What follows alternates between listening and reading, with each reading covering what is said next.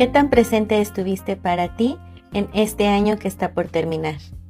Te invito a que este próximo año elijas estar más presente, más presente para ti, más presente para tus emociones, más presente para reconocer tus necesidades, más presente para tu cuerpo, más presente para tu salud, más presente para todos los que te rodean, más presente para tus negocios, más presente para tu dinero, más presente para el planeta, más presente para tu presente, para vivir lo que realmente estás viviendo. ¿Qué pasaría? ¿Cómo cambiaría tu vida? ¿Qué nuevas posibilidades se presentarían ante ti? Y sobre todo, ¿qué más de ti descubrirías que hay disponible para ti y para todos si eligieras en este próximo año estar más presente?